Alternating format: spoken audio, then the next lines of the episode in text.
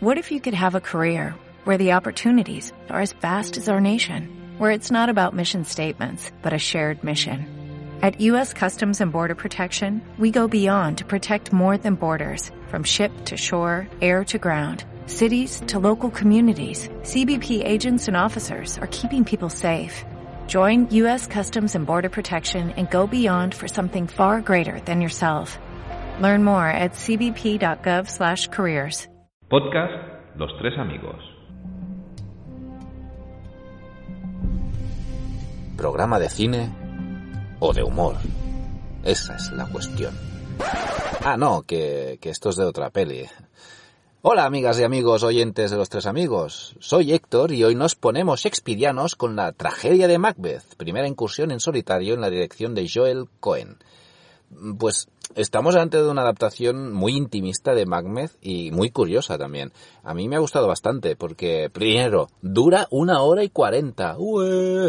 Y segundo, porque el film, visualmente hablando, es una carta de amor a Dreyer y más particularmente a esa obra maestra que es La Pasión de Juana de Arco. La fotografía es brutal, bueno, excelente, y seguro que la vemos nominada en todos los premios. Si a esto le sumamos que tiene un tercer actor brutal, pues nos encontramos delante de una peli notable. Además nos regala grandes interpretaciones de su elenco, aunque ahí también reside mi primer pero. A mí, a mí me encanta David, uh, Denzel Washington, perdón, pero sí que es verdad que en los últimos años se ha acomodado en sus papeles y se le notan ciertos, ciertos eh, manierismos ¿no? en sus interpretaciones. Yo estaba ansioso por verlo en esta adaptación clásica dirigida por la mitad de unos grandes. Eh, y, para ver también, eh, ya en plan ¿no? Si era capaz de poner eh, acento escocés, ¿no? Que, que, bueno, yo os digo que ni lo intenta. Y, y sí, es más que una notable interpretación y, y, sus manierismos están muy controlados.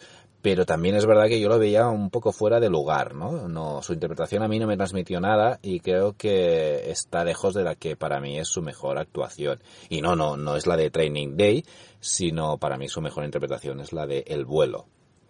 Y ya puestos con los actores, Frances McDormand está genial, pero me da la sensación que también se pasea por la peli con cara de soy la puta ama, ¿no? Y, y que lo es, ojo, pero, pero, pero tampoco me parece una, una interpretación muy fría y poco natural.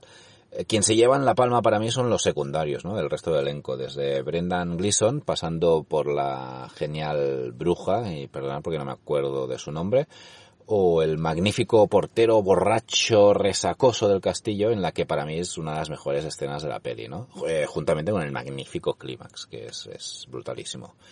Y ojo a cómo sube Corey Hawkins, ¿no? Ese secundario, ese joven secundario que cada vez lo vemos en más películas. También hay alguna escena que le pesa un poco el ritmo durante el nudo de la trama, aunque para mí no es nada grave.